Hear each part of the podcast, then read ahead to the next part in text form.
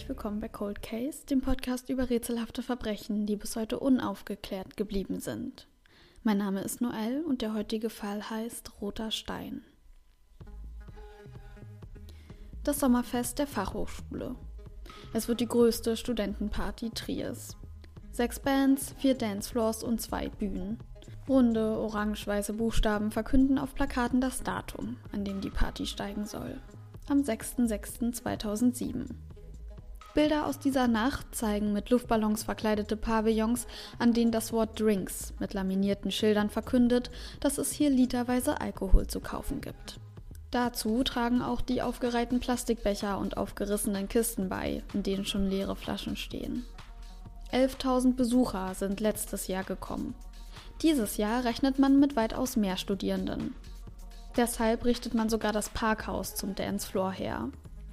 Trotzdem bildet sich eine riesige Menschenmenge und es ist kaum Platz, um aneinander vorbeizugehen.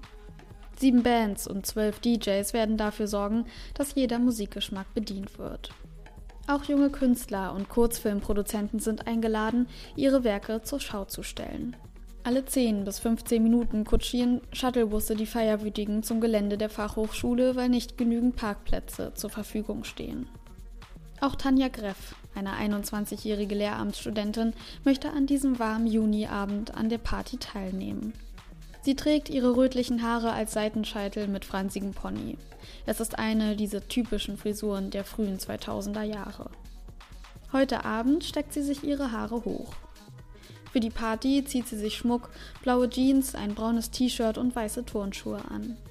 Dann nimmt sie noch ihre selbstgenähte Stofftasche mit, die mit weißen und orangenen Palmen bedruckt ist.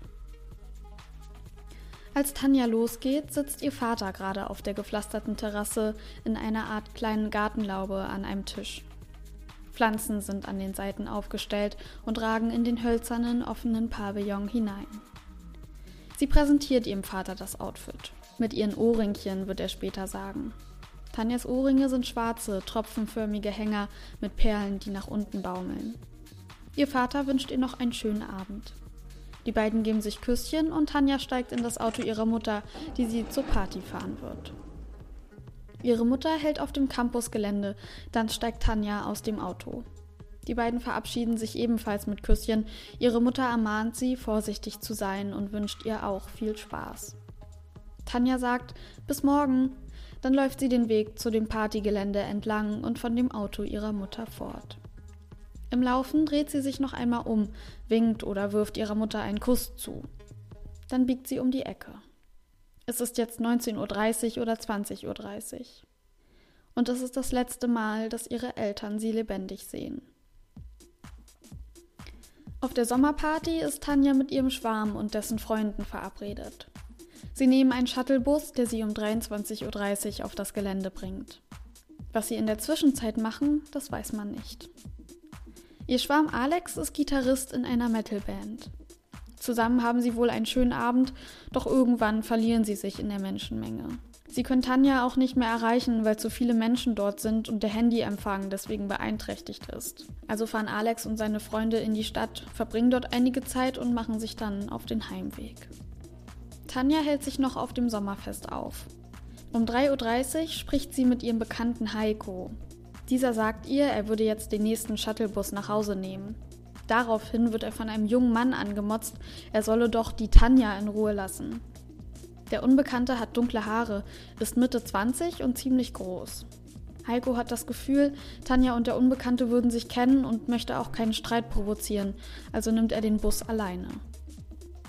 Ungefähr eine halbe Stunde später lädt sie ein anderer Bekannter, Tim heißt er, auf ein Bier ein und fragt sie, ob Tanja mit ihm zum Parkplatz gehen möchte. Tanja und er stehen vor einem Bierwagen an einer großen Bühne. In ihrer Nähe steht eine Gruppe Männer, davon trägt einer ein Spitzbart.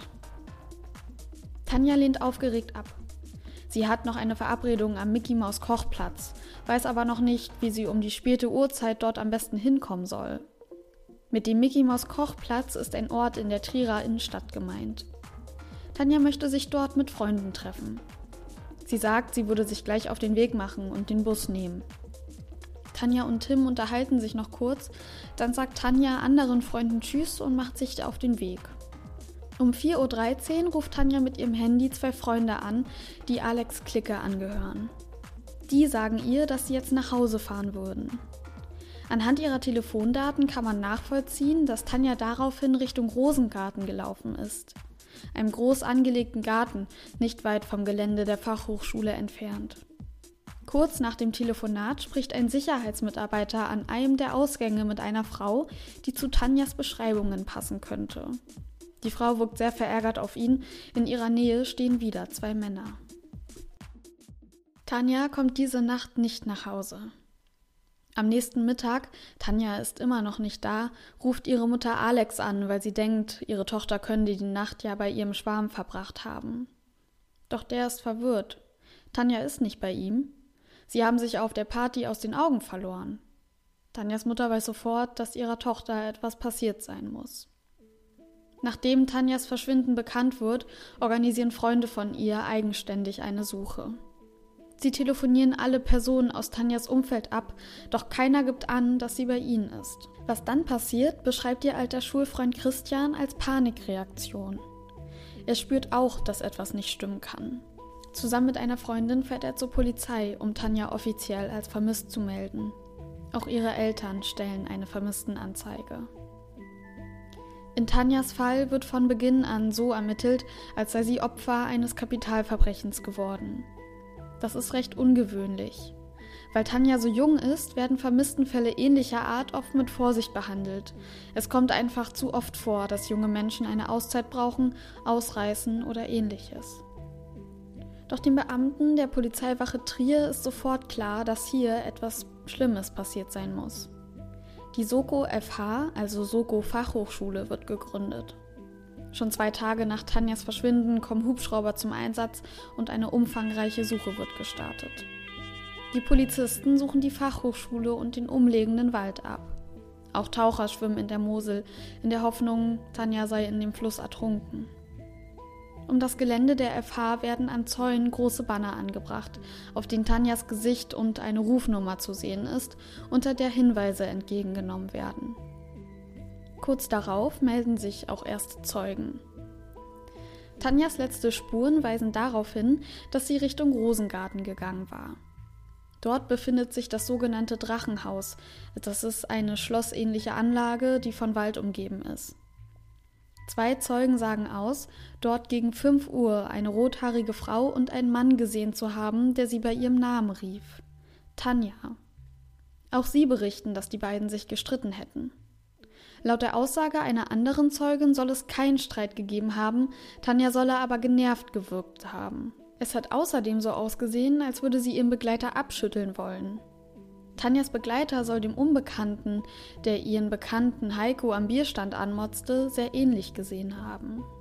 Ein Helfer von der Sommerparty will gegen 5.20 Uhr oder 5.30 Uhr einen Streit zwischen einer schlanken, großen, rothaarigen Frau mit bunter Umhängetasche und einem Mann beobachtet haben, als er gerade einen Bauzaun demontiert. Die Beschreibung der Frau passt perfekt auf Tanja. Sie soll so etwas gerufen haben wie Pack mich nicht an oder Ich will nur noch heim. Der Helfer beschreibt die Situation als Beziehungskrise. Der Mann habe auf die Frau eingeredet und soll versucht haben, sie zu beruhigen. Der Zeuge schmeißt den Bauzaun in Richtung eines Gebüsches, in dem eine Gruppe junger Menschen sitzt und sich unterhält. Zwei Männer aus der Gruppe kommen daraufhin hervor und sprechen mit der rothaarigen Frau, also wahrscheinlich mit Tanja. Leider melden sie sich nie wieder bei der Polizei und deshalb wissen wir nicht, worum es in dem Gespräch ging. Nach dem Gespräch soll der Streit wohl geschlichtet gewesen sein. Der Mann, mit dem Tanja wohl diskutierte, ist daraufhin in einem blauen Peugeot weggefahren. Das Auto soll dem Kennzeichen nach aus Luxemburg sein.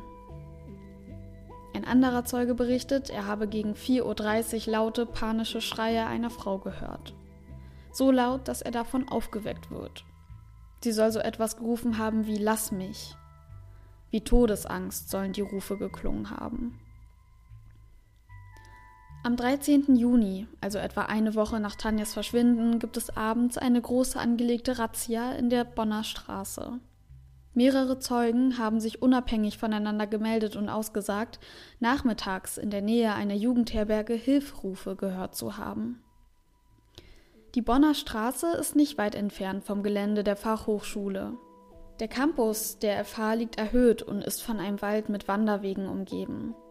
Richtung Mosel fällt das Gelände dann steil ab. Ein Zaun schützt die Wandernden davor, herabzustürzen, denn es geht hier ca. 50 Meter steil bergab. Steht man unten an der Bonner Straße, blickt man zu einer Felswand aus rotem Stein herauf. Bei der Durchsuchung der Häuser und deren Umgebung stellt die Polizei alles auf den Kopf. Sie schauen sich sogar Bunker an, die in die Felswand eingelassen sind. Die Ermittler gehen davon aus, dass Tanja noch lebt und deshalb sind sie sehr akribisch bei der Suche. Sie glauben zu dem Zeitpunkt, dass Tanja entführt wurde. Aber sie finden keine Spuren, die etwas über ihren Aufenthaltsort verraten. Auch der Unbekannte, der Tanja auf der Sommerparty begleitete und Heiko anblaffte, meldet sich nie. Ermittler vermuten, er hat vielleicht einen Filmriss gehabt und kann sich einfach nicht mehr daran erinnern, dass er mit Tanja unterwegs war.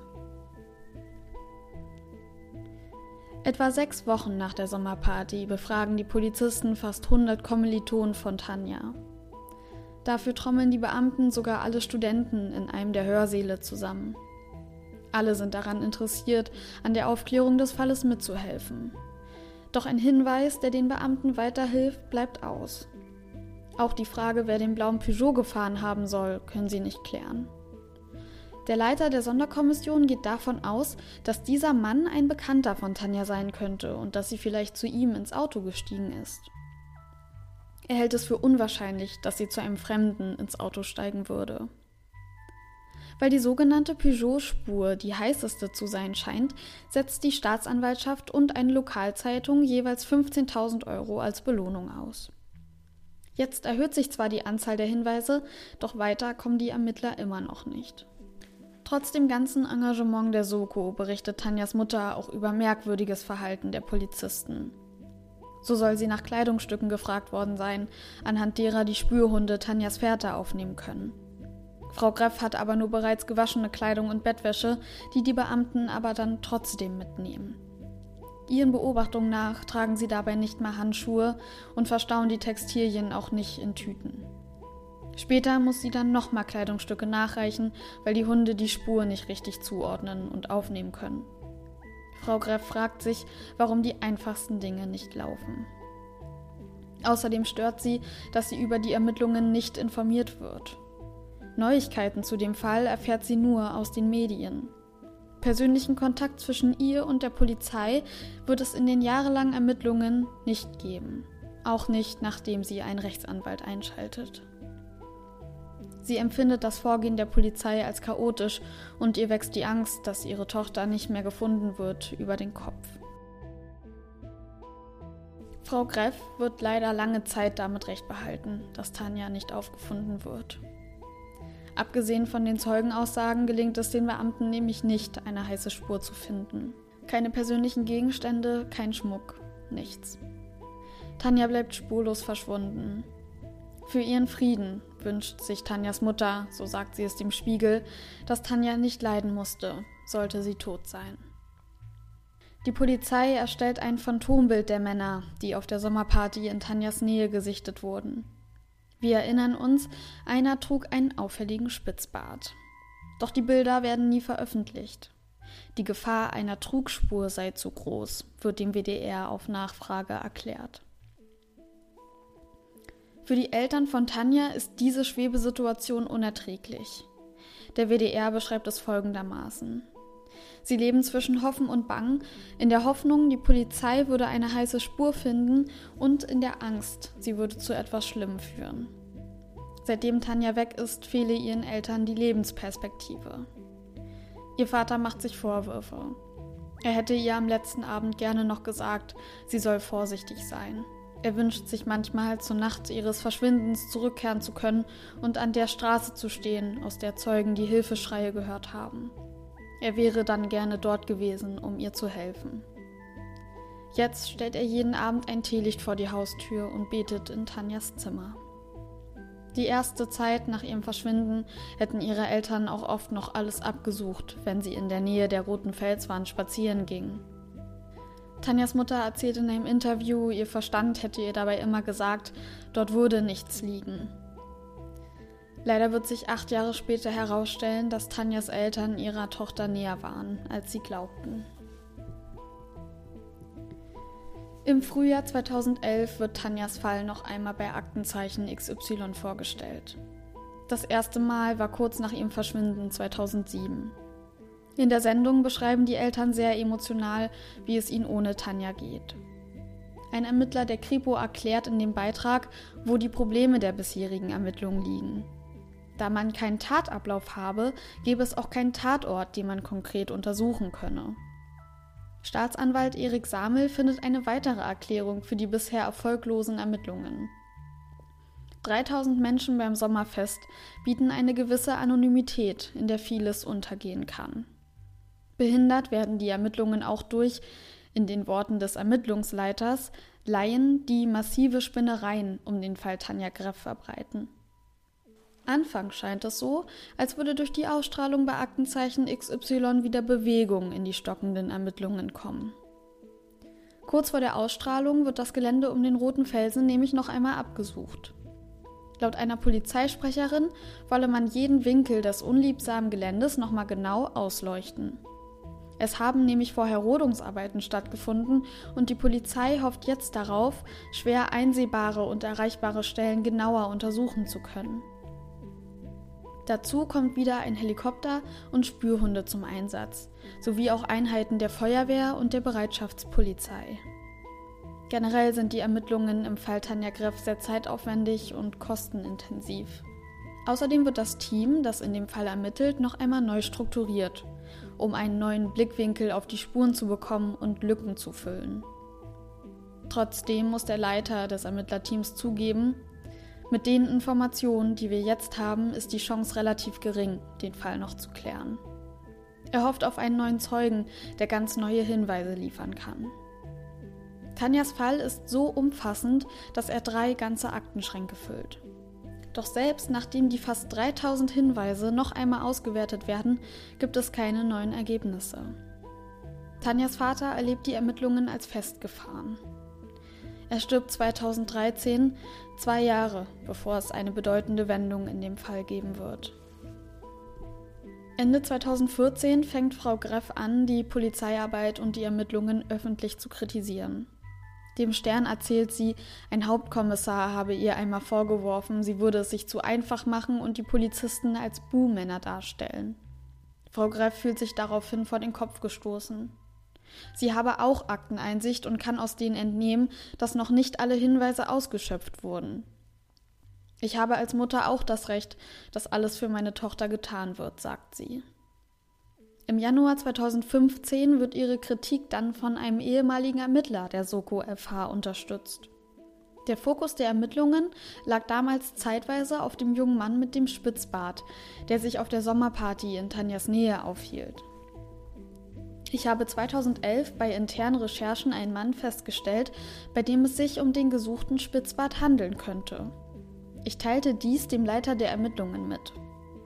Die nachfolgenden Untersuchungen waren völlig unzureichend. Erst auf meine Intervention hin wurde scheibchenweise weiterermittelt mit einem nicht akzeptablen Abschluss, schreibt der ehemalige Beamte in einem Leserbrief an eine Lokalzeitung anderen vielversprechenden Spuren sei auch nicht weiter nachgegangen. Er schreibt auch, seit vier Jahren blockieren und verzögern eine Handvoll Verantwortliche die Ermittlungen. Das sind schwere Vorwürfe. Hat die Polizei wirklich blockiert? Hinweise übersehen oder absichtlich nicht verfolgt, trotz der nach außen hin so akribischen Suche? Fangen wir doch einmal ganz von vorne an. Was hat es mit dem Mann mit dem auffälligen Bart auf sich? Als 2011 im Rahmen der angekündigten Neuuntersuchung der Spuren das Phantombild endlich den Studenten der FH vorgelegt wird, identifizieren diese ihn als einen Kommiliton von Tanja. Spitzbart wird zum Verhör eingeladen. Seine Aussagen sind widersprüchlich. Zuerst sagt er, er sei nach der Party ins Saarland gefahren. Später behauptet er, er habe die Nacht in einem Auto am Moselufer geschlafen. Ferner sagt er außerdem, nie Kontakt zu Tanja gehabt zu haben. Der Mann ist zudem Polizei bekannt. Der leitende Oberstaatsanwalt sagt dazu, Spitzbart sei ausreichend überprüft worden und aus seinen Aussagen habe sich kein Tatverdacht ergeben.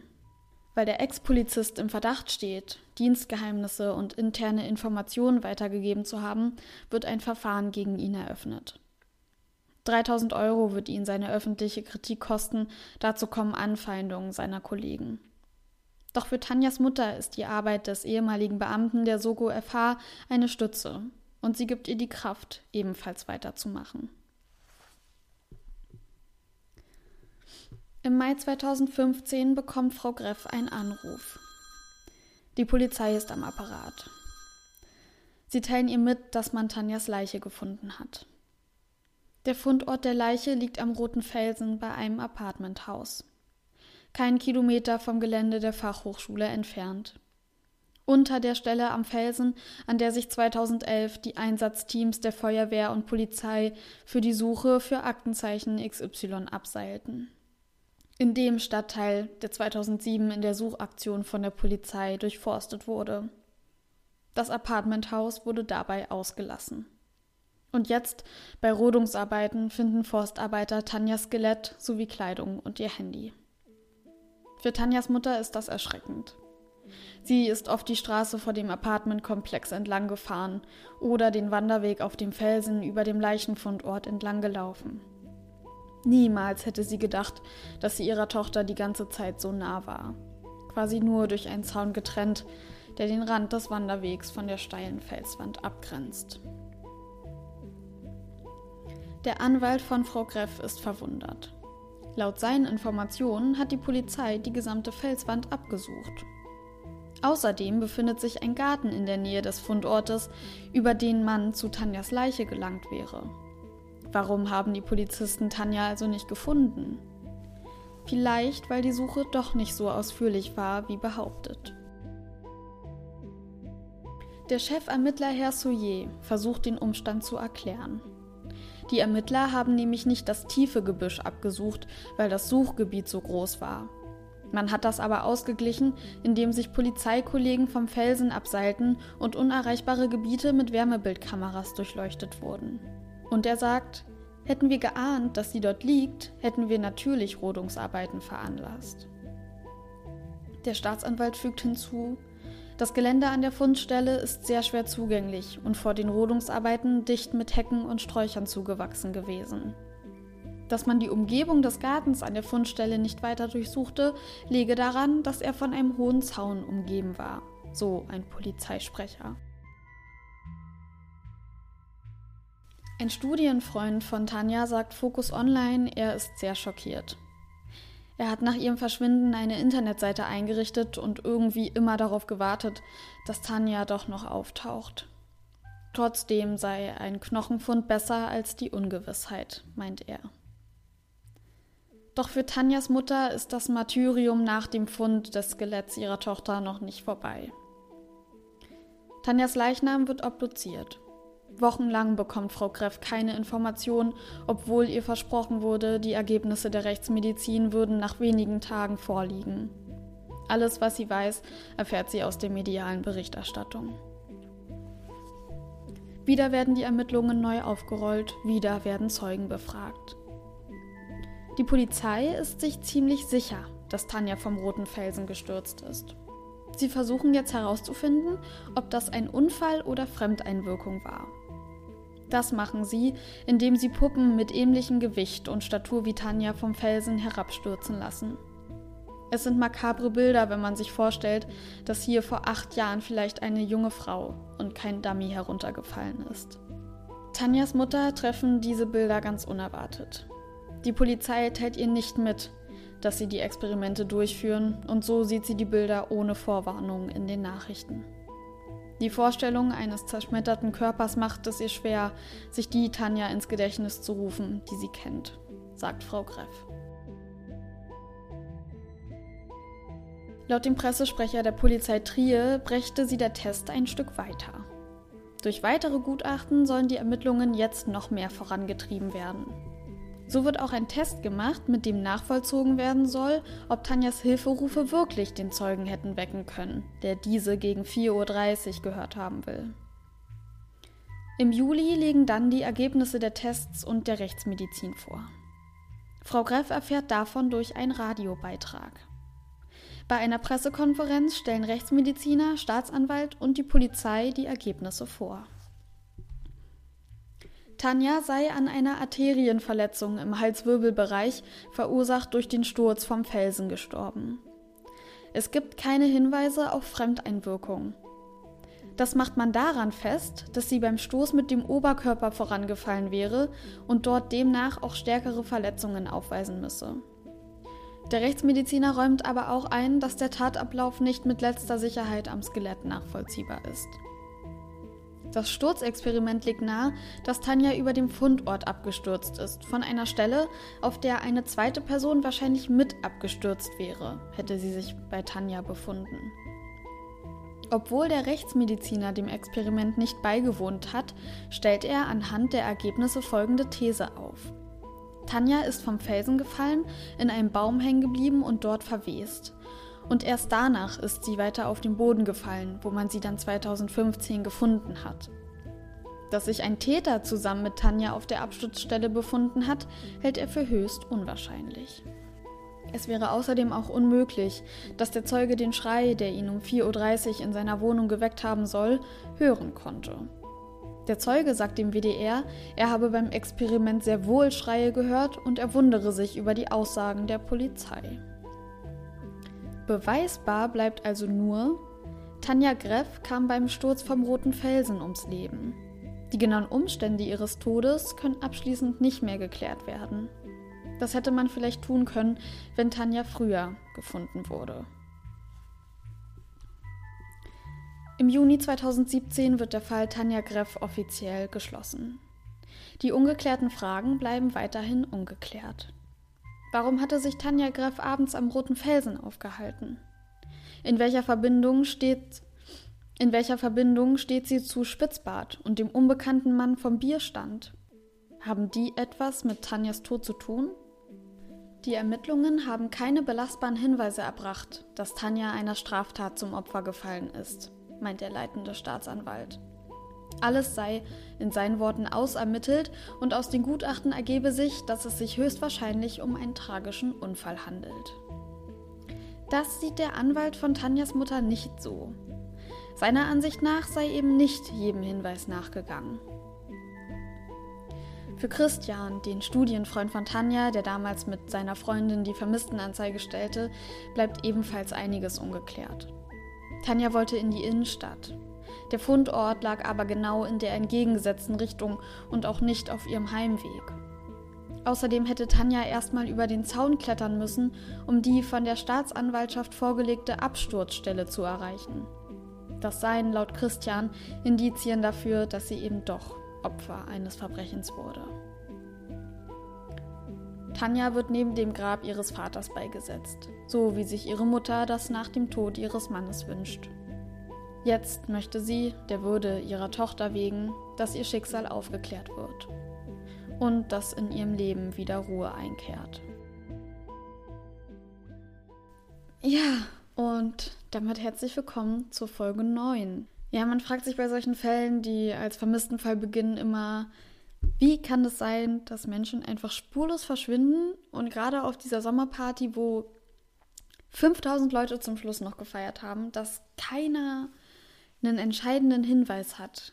Und das ist so frustrierend, äh, weil man diese ganzen Spuren verfolgt. Und es sind ja wirklich interessante Zeugenaussagen dabei, wo man sich denkt, okay, da könnte man jetzt ähm, also vielleicht ist das der Punkt, wo gesagt wird, okay, dieser Mann ähm, war der Täter, weil ich gehe schon davon aus, dass sie ein Verbrechen zum Opfer gefallen ist und dass der Täter sich in ihrem Umkreis befunden haben muss. Ja, aber dass da keine Spur den Durchbruch bringt, ist sehr traurig. Ich habe euch eine Karte in der Folgenbeschreibung verlinkt.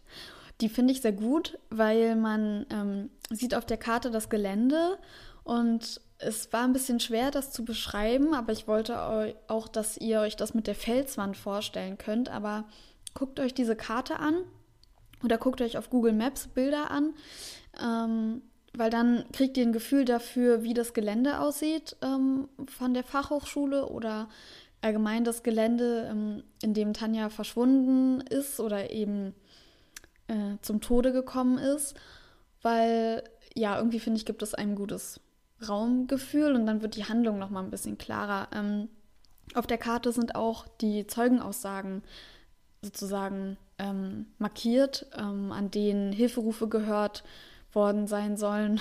Komischer Satz. Also ja, da sind eben die Orte markiert, an denen sie andere Zeugen noch gesehen haben wollen.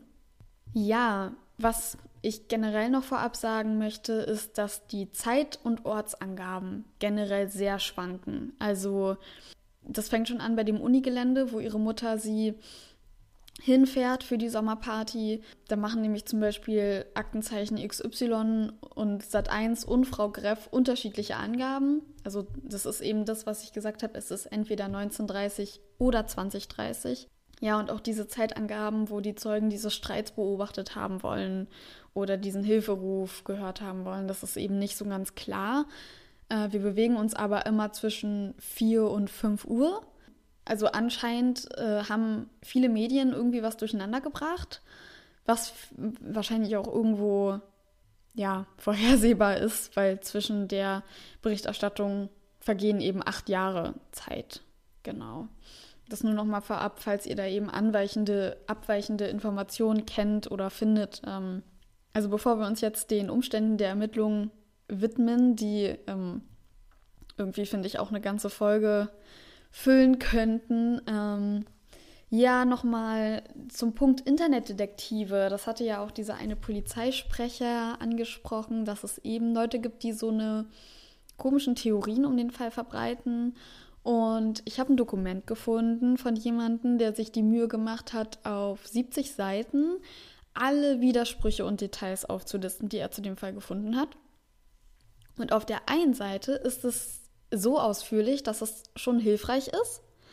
Auf der anderen Seite ähm, ist dieses Dokument eben vor Tanjas Leichenfund und es ist so spekulativ, ähm, dass ich das schon ein bisschen bedenklich finde. Also da wird zum Beispiel gesagt, dass irgendjemand bewusst falsche Spuren gelegt hat, also dass die Zeugen lügen oder dass Tanja in äh, den Fängen einer Sekte ist oder in einem satanischen Ritual irgendwie gefangen ist. Und ja, das finde ich schon irgendwie ein bisschen fraglich. Also, das ist einfach was, mit dem habe ich einfach generell ein Problem, wenn Menschen ohne irgendwelche Anhaltspunkte sowas verbreiten. Aber ja, man kann nicht abstreiten, dass ähm, einige der aufgelisteten Widersprüche in dem Fall eben eine Validität haben. Eine Validität. Ist das überhaupt ein deutsches Wort? Egal. Ja, was mir generell aufgefallen ist ähm, und woran ich, worüber ich so ein bisschen nachgedacht habe, ist einfach, dass wir ja hier uns auf dieser Sommerparty befinden. Und ich habe mich halt gefragt, ob Alkohol und Drogenkonsum ähm, die Aussagen vielleicht ein bisschen verfälscht haben oder auch die Orts- und Zeitangaben. Vielleicht ist das ein Punkt, warum es alles so schwankt. Ich meine, es war dunkel zwischen vier und fünf, also so früh geht die Sonne ja dann, also so ab vier, fünf könnte es dann ja schon wieder hell sein, aber so um drei ist die Sonne auf jeden Fall noch nicht aufgegangen. Mm. Und die Leute haben ja eben Alkohol getrunken. Und ähm, ich kann mir eben vorstellen, dass das im Nachhinein die Personenbeschreibung zum Beispiel erschwert oder ja, dass man sich einfach nicht mehr so gut vielleicht an Zeiten oder so erinnern konnte, jetzt ohne den Leuten was zu unterstellen. Aber vielleicht muss man das einfach ein bisschen im Hinterkopf haben, wenn man die Zeugenaussagen sich anguckt. Es gibt ja diesen bekannten Tim, der hat gesagt, dass Tanja nicht so viel Alkohol getrunken hat. Und es hat ja auch kein Zeuge angegeben, dass sie sehr betrunken gewirkt hat. Aber auf der anderen Seite kann man sich natürlich auch fragen, wenn Tim selber betrunken war, ähm, wie richtig kann man das dann noch irgendwie einschätzen? Der Punkt ist einfach, dass eben auch die Ermittler sagen, dass Alkohol Zeugenaussagen generell eher unglaubwürdig macht und sie deswegen eben die Aussagen der Zeugen auch ein bisschen, ich will jetzt nicht sagen kritisch sehen, aber dass man vielleicht eine gewisse Distanz zu den Aussagen bewahren soll. Auf der anderen Seite, was hätten die Zeugen für einen Grund zu lügen? Es war ja so ein großes Engagement da und die Leute waren alle bereit mitzuhelfen an der Uni und ähm, ja, deswegen glaube ich, haben die Leute auf jeden Fall alle in bester Absicht gehandelt, würde ich jetzt mal behaupten. Ansonsten ist leider generell noch auffällig, dass es eben sehr wenig Beweise gibt in dieser Nacht. Also ja, wir haben die Handydaten, aber der Rest ist eben schwer rekonstruierbar, weil wir uns eben nur auf die Zeugenaussagen verlassen können und es eben leider auch diese Zeugen gibt, die sich nicht gemeldet haben. Ähm, die Ermittler vermuten, dass das halt daran liegt, dass sie entweder selbst in das Verbrechen involviert waren, dann ja, macht es ja Sinn, dass sie sich nicht melden und sagen, hey, ich bin der Täter. Oder dass sie vielleicht auch einfach Drogen konsumiert haben und deswegen keinen Kontakt mit der Polizei wollten, aber ah, ich weiß auch nicht. Ich mm, denke mir halt immer so, Mann, das ist so, ich meine, wenn diese Leute wirklich was wissen, dann wäre es echt an der Zeit gewesen, sich halt zu melden. Grundsätzlich habe ich mich in meiner Fallbeschreibung für das entschieden, was mir am logischen ähm, erschienen ist, also, also vom Zeitablauf her sozusagen. Ja, es gibt schon so ein paar, ähm, ich will jetzt nicht sagen Theorien, aber so Punkte, über die man reden könnte, was Tanjas zuerst Verschwinden betrifft. Ähm, eine Sache, die mir aufgefallen ist, Tanja wollte sich ja mit Alex und den Freunden in der Innenstadt treffen. Also das hat sie ja dem Bekannten erzählt, mit dem sie dann da am Bierstand steht. In dieser Clique war eben die Ex-Freundin von ihrem Schwarm mit dabei. Und das hat Tanja wohl gewusst. Und äh, ihr bekannter Tim hat sie eben auch gesehen, wie sie telefoniert ist. Und sie soll ja dann wohl sehr genervt weggegangen sein. Und ich kann mir eben vorstellen, dass sie dieser Fakt vielleicht genervt hat. Ich weiß es nicht. Alkohol verstärkt ja manchmal Gefühle. Ähm, dass sie vielleicht dann sauer weggelaufen ist. Der Mitarbeiter von diesem Sicherheitseingang hat sie ja wohl gesehen. Ähm, und dass sie vielleicht einfach irgendwie gedacht hat, so, sie braucht mal einen ruhigen Moment und ist dann eben nicht in Richtung Innenstadt, sondern Richtung Felsen und dort ist ihr halt dann eben was Schlimmes passiert. Ist natürlich alles. Wir bleiben hier jetzt natürlich, wenn wir über Tanjas Fall reden, irgendwo auf einer spekulativen Ebene, weil alles, was wir wissen, ist ja anscheinend, dass sie mit jemandem gestritten hat zwischendurch. Was ich noch ein bisschen auffällig finde, ist dieser Satz von dem Unbekannten, der ihren Bekannten Heiko, glaube ich, ich hoffe, ich verwechsel die jetzt nicht, ähm, der den Heiko anmotzt, der sagt ja, hey, lass die Tanja in Ruhe. Und es klingt für mich ein bisschen so, als würde er sie so, zumindest als würde sie ihm gefallen. Also so ein bisschen als, als wäre sie irgendwie seine Freundin oder als würde er sie gerne weiter begleiten den Abend, so als würde er sich davon irgendwie ein bisschen eifersüchtig bedroht fühlen, wenn ihr versteht, was ich meine. Ja, und das wäre, also ich kann mir halt vorstellen, dass sie irgendjemanden auf dieser Party kennengelernt hat, der sie eben nicht mehr gehen hat lassen wollen, der von ihr irgendwie so begeistert war, dass er ihr die ganze Zeit hinterhergelaufen ist. Und wir haben ja diese Schreie um 4.30 Uhr, die der Zeuge gehört haben will. Aber um 5 Uhr hat man sie ja noch lebendig am Rosengarten gesehen. Und ich kann mir halt gut vorstellen, dass sie, dass sie versucht hat, vor ihm wegzulaufen und dass sie aber einfach jemand verfolgt hat. Ich meine, der Zeuge mit dem Bauzaun hat es, Bauzaun hat es ja auch beschrieben als äh, Beziehungskrise. Also anscheinend ähm, müssen die sich ja irgendwie schon gekannt haben oder zumindest auf so einer Ebene befunden haben, dass andere Leute sagen, okay, die könnten ähm, vielleicht eine, Lieb eine romantische Beziehung zueinander haben oder da ist irgendwie eine Chemie zwischen denen so. Ich glaube halt einfach, dass sie nie in der Stadt angekommen ist. Ich glaube, sonst hätte sie jemand in einem dieser Shuttlebusse gesehen oder sonst wo. Ich glaube eben, dass sie entweder von sich aus zum Felsen gelaufen ist, weil sie irgendwas gestört hat, oder dass sie verfolgt wurde und dass sie ihr Weg eben hoch zu diesem Felsen getrieben hat und ähm, dort anscheinend irgendwas Schreckliches, Schreckliches passiert ist. Ich lese ja immer so gerne YouTube-Kommentare und unter einer Dokumentation über Tanja Greffs Fall ähm, hat jemand geschrieben, ich weiß jetzt natürlich nicht, ob es stimmt, weil ich kann das jetzt nicht nachprüfen, aber da hat jemand geschrieben, dass ähm, er also ich glaube, das war eine, Jung, eine, Frau, dass sie auch ähm, an dieser Fachhochschule studiert hat. Und sie hat gesagt, dass dieser Weg, den Tanja genommen hat, dass der sehr unheimlich sein soll und dass sie den immer mit jemand anderem zusammen, zusammengelaufen ist. Äh, also das klingt halt schon so, als ob das ein gefährlicher Weg ist, so auf dem dir irgendwas passieren kann. Anscheinend irgendwie auch dunkel. Vielleicht hat da, ja, das wollte ich nur noch mal irgendwie dazu sagen. Also Ähm, ich meine, klar, Tanja war sehr groß und sehr sportlich und sie hätte sich bestimmt auch wehren können, aber sie war halt auf der anderen Seite eben auch sehr freundlich, soweit wie ich das rausgelesen habe. Das nur noch mal kurz dazu, das ähm, ist mir noch eingefallen. Was ich auch spannend finde, ist, dass in derselben Nacht jemand anderes von dem Felsen noch gestürzt ist. Ähm, und das war ebenfalls jemand, der auf der Sommerparty war. Laut den Ermittlern besteht da kein Zusammenhang und ehrlich gesagt habe ich auch gar nichts weiter darüber rausgefunden, weil sich alles auf den Fall Tanja ähm, bezieht in der Berichterstattung eigentlich, wenn man über die Nacht was sucht. Ich möchte gleich nochmal auf die Polizeiarbeit eingehen. Davor gibt es aber noch einen Punkt, den ich ein bisschen komisch finde. Und zwar, dass Tanjas Freunde, mit denen sie in der Innenstadt war, nicht nach ihr geguckt haben. Und ja, ich weiß, ähm, die haben viel Alkohol getrunken, die waren am Feiern, waren wahrscheinlich einfach nur im Moment.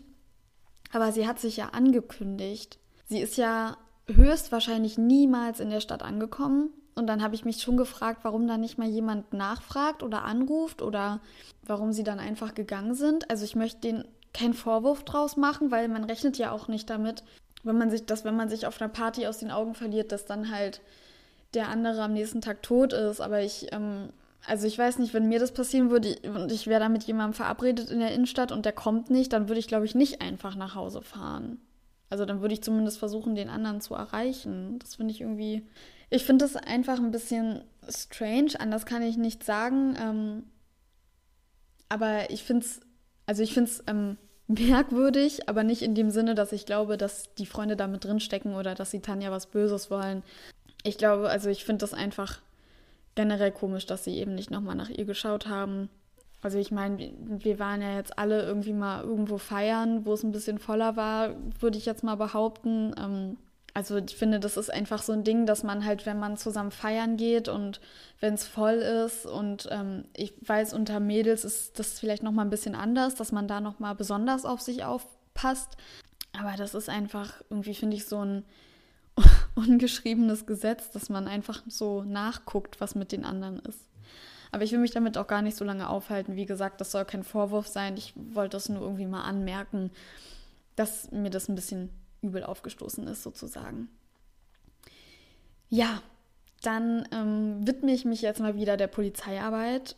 Ich habe irgendwie das Gefühl, zum Fall in der letzten Folge gibt es dazu ein paar Parallelen. Also da habe ich auch irgendwie das Gefühl, am Anfang denkt man, okay, die haben ja ihr Bestes getan.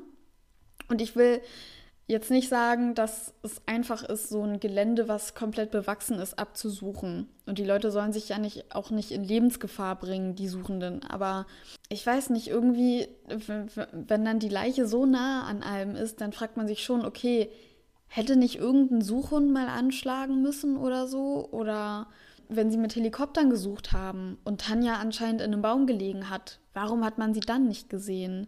Also das sind alles so Sachen, wo ich mir halt denke, so, hm, irgendwie, ich weiß nicht, finde ich es ein bisschen komisch. Ähm, ich habe auch ein Interview gelesen mit einem Freund von Tanja, der hat gesagt, ähm, man würde es sich zu einfach machen, wenn man die Polizei einfach beschuldigt.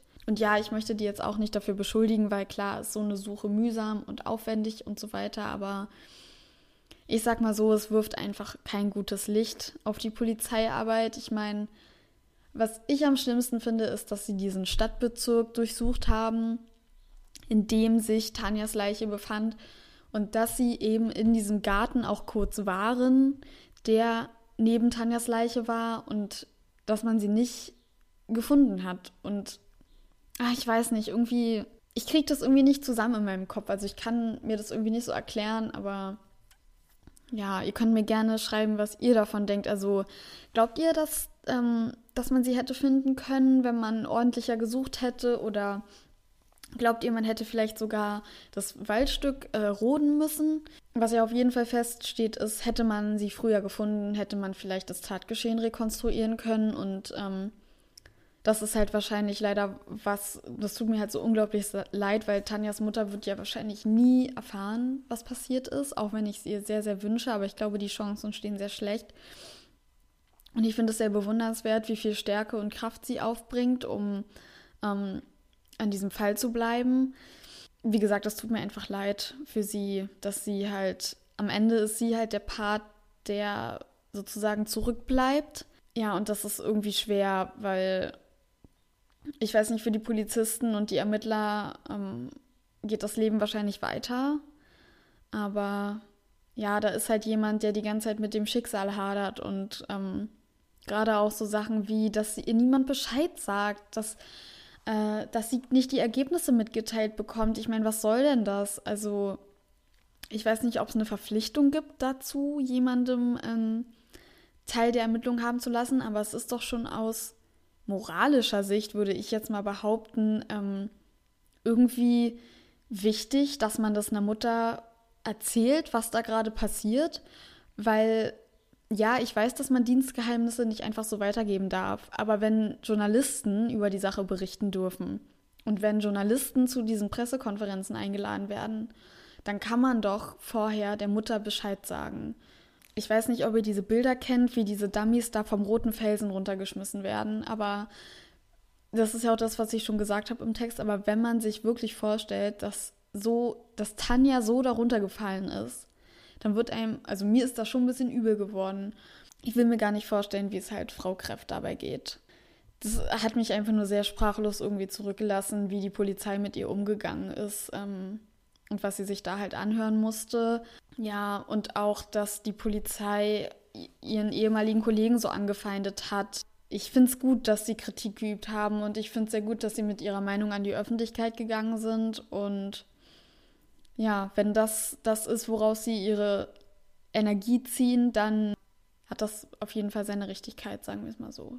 Der Punkt Polizeiarbeit, der ist irgendwie sehr belastend, finde ich, in dem Fall. Also das mit der Suche, ähm, wie gesagt, das ist halt so, ja klar, wenn das da alles so verwildert ist, dass man da nicht durchkommt, dann kann es bestimmt passieren, dass man sie nicht gefunden hat. Aber dass man so im Nachhinein ähm, mit Frau Greff umgegangen ist, mit den Ergebnissen, dass man all diese Sachen vorher an Journalisten freigegeben hat, ähm, an Fernsehteams und nicht einmal Frau Greff halt kontaktiert hat. Ich weiß nicht, ich könnte mich darüber stundenlang aufregen.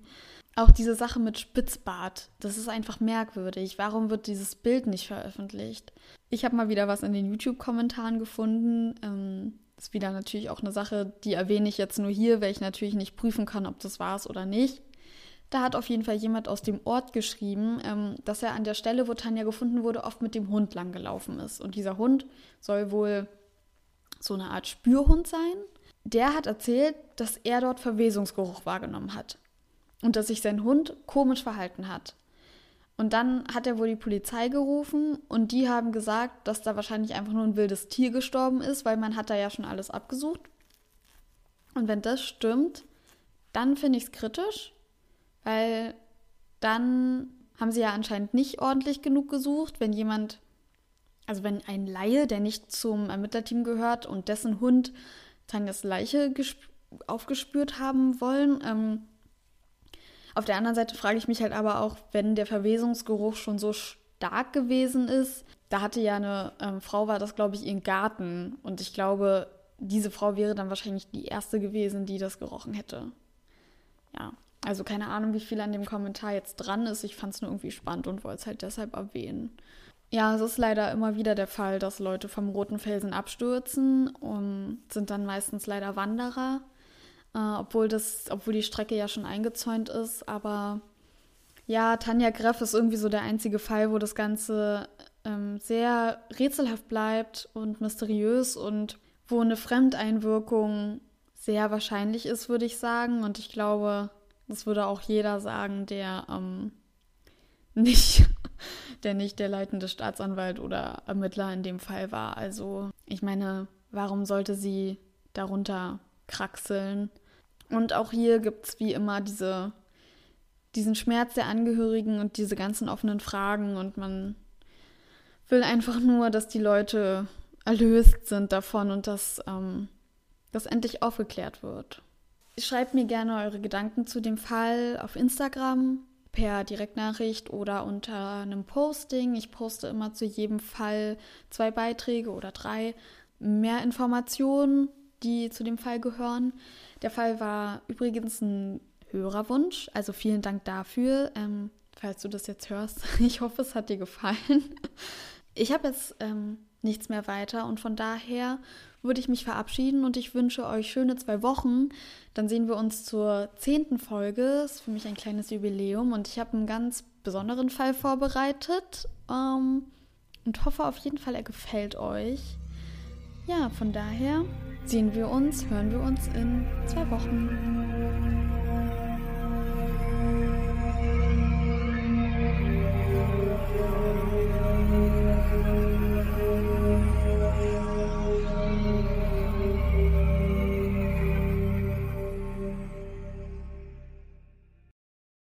Runde Orangsweiche. Orangsweiche, oh Gott. Ich habe gerade eben schon eine Folge aufgenommen. Ich ähm, bin irgendwie ein bisschen matschig in der Birne, habe ich das Gefühl.